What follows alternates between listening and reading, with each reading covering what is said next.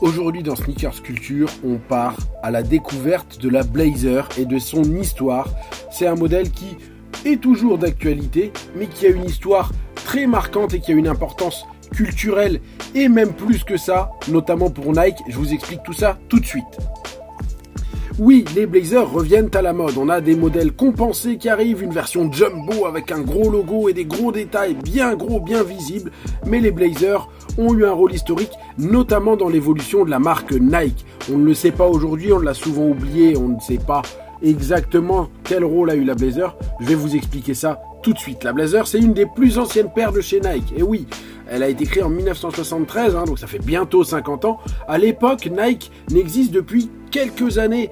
Euh, ça fait que 9 ans que l'entreprise existe et elle ne distribue ses propres paires que depuis deux ans. Avant, elle s'appelait Blue Ribbon Sports et ça servait à faire de l'importation de paires de ASICS. Mais oui, c'était ça le, le, fonctionnement de Nike au départ. Donc ensuite, ils ont créé leur première paire et notamment donc la Blazer qui est la première paire de Nike pour jouer au basket. Pour l'époque, évidemment, c'est une révolution technologique. Donc c'est la première paire dédiée à la pratique hein, vraiment du basketball chez Nike. Et elle tient son nom de où? Eh ben, de l'équipe NBA de Portland, les Trail Blazers. Portland, il faut savoir, l'Oregon, hein, c'est le lieu de naissance de Nike. Donc voilà, ils n'ont pas euh, réinventé quelque chose d'extraordinaire. Ils sont allés chercher l'équipe NBA la plus proche et ont créé donc la Blazer. La Blazer, qu'est-ce que c'est à l'époque Et eh ben en fait, c'est quasiment le même modèle qu'aujourd'hui. C'est une paire avec un dessous en cuir, une languette en mèche hein, pour adoucir et limiter les frottements, pour éviter l'abrasion et, que votre pied euh, soit douloureux. Euh, une semelle en caoutchouc vulcanisé, bah pourquoi? Bah parce que pour les paires portées dans les années 70 en NBA, c'est parfait pour l'adhérence sur le parquet. Hein. donc euh, une semelle travaillée justement pour ce besoin et pour le besoin des joueurs preuve de la qualité de la conception de la blazer et de la qualité de la chaussure en général. Dès son arrivée, elle est adoptée par une des stars de l'époque en NBA. Cette star, c'est l'arrière des San Antonio Spurs, hein, c'est cette franchise qui a notamment vu passer Tony Parker quelques années plus tard. Donc le joueur qui a porté les Blazers, c'est George Gervin, The Iceman. Alors aujourd'hui, c'est pas le joueur le plus connu, hein, mais pour les, suiveurs de la NBA, c'est un nom qui vous dira forcément quelque chose. L'une des forces donc de la Blazer, c'est son design simple. On parle, vous la connaissez, hein, d'une paire toute blanche avec un gigantesque logo qu'on ne peut pas manquer. Et ça tombe bien, puisqu'à l'époque, beaucoup moins de télé, beaucoup moins de, visuel. Donc, on communique sur la NBA notamment par des photos dans les journaux. Et à l'époque, donc dans ces journaux, les photos de George Gervin, elles étaient nombreuses. Hein, euh, de quoi euh, justement aider à accroître rapidement la popularité de la Blazer et la notoriété de Nike. Ben oui, puisque on voit cette chaussure au pied d'une star avec un gigantesque swoosh. Et là, on se dit, ah oui, oui, moi aussi j'en veux. C'est comme ça que Nike a euh, pénétré vraiment le marché de la NBA et c'est cette symbiose entre George Gervin et la Blazer qui va aboutir à un autre moment d'histoire pour la sneakers, puisque pour la première fois dans l'histoire des sneakers, George Gervin aura le droit à son modèle PI, hein, le Player Exclusive. Alors qu'est-ce que c'est un modèle Player Exclusive? C'est euh, un modèle qui a été travaillé uniquement pour le joueur et pas du tout pour le public. Donc c'est une paire qui est unique, qui est uniquement pour lui et c'est la première fois que ça arrive. Voilà, donc la Blazer qui marque vraiment l'histoire et pas seulement par son euh, design. Mais rapidement, malheureusement, l'histoire d'amour entre les Blazers et le basketball prend fin. Ben oui, puisque Nike se met à produire des modèles avec de l'air dans les semelles.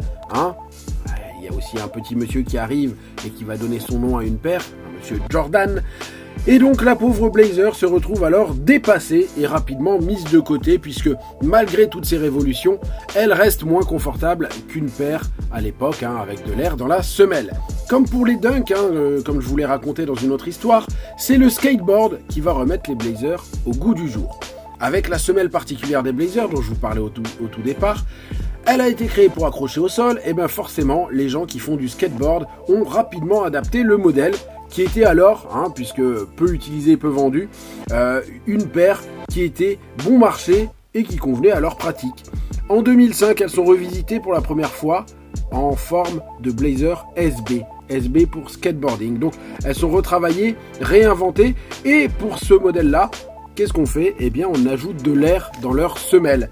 Les Blazers SB, donc qui sont une réinvention des Blazers, mais en 2006, c'est le vrai comeback. On voit que ça prend bien dans le, dans le skate, eh bien que fait Nike? Nike lance une collaboration sur le modèle avec la marque Supreme vous connaissez sûrement Supreme, dès que vous faites une collaboration avec, ça cartonne, et forcément ça remet la Blazer sur le devant de la scène, et ça ouvre la porte aux nombreuses autres collaborations qui vont suivre au fil des années. Depuis ça fait 15 ans, mais quand même, la Blazer a intégré le quotidien de beaucoup, hein, avec euh, l'explosion du phénomène sneakers. Aujourd'hui, il n'est pas rare de mettre des sneakers pour aller au travail, là où, avant les années 2000, c'était vraiment quelque chose d'impossible.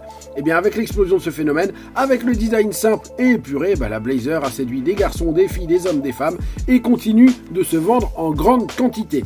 De plus en plus, les artistes collaborent avec Nike sur ce modèle puisque c'est assez simple. Il est grand, il est blanc, il, est euh, avec un swoosh sur le côté. Il reste plein de place pour faire plein de choses, réinventer des trucs. Et du coup, on a vu Off-White, on a vu comme des garçons, on a vu Fragment Design notamment bosser sur la, la Blazer. Et ça continue encore et encore. Et pourquoi ça continue et pourquoi Nike continue de de pousser ce modèle pardon?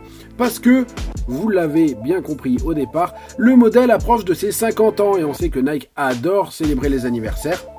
Et forcément, pour un modèle aussi iconique, c'est Nike qui commence à le réinventer, son modèle. Et du coup, on découvre des Blazer Low compensés ah oui, hein, pour donner euh, un peu plus le, le, style du jour, le style contemporain, on a la version Jumbo dont je vous parlais au début, qui est vraiment avec des détails bien appuyés, des swoosh plus gros que d'habitude. Et on attend évidemment beaucoup d'autres nouveautés sur ce modèle pour célébrer les 50 ans. Voilà, c'est tout pour l'histoire de la Blazer dans cet épisode de Sneakers Culture.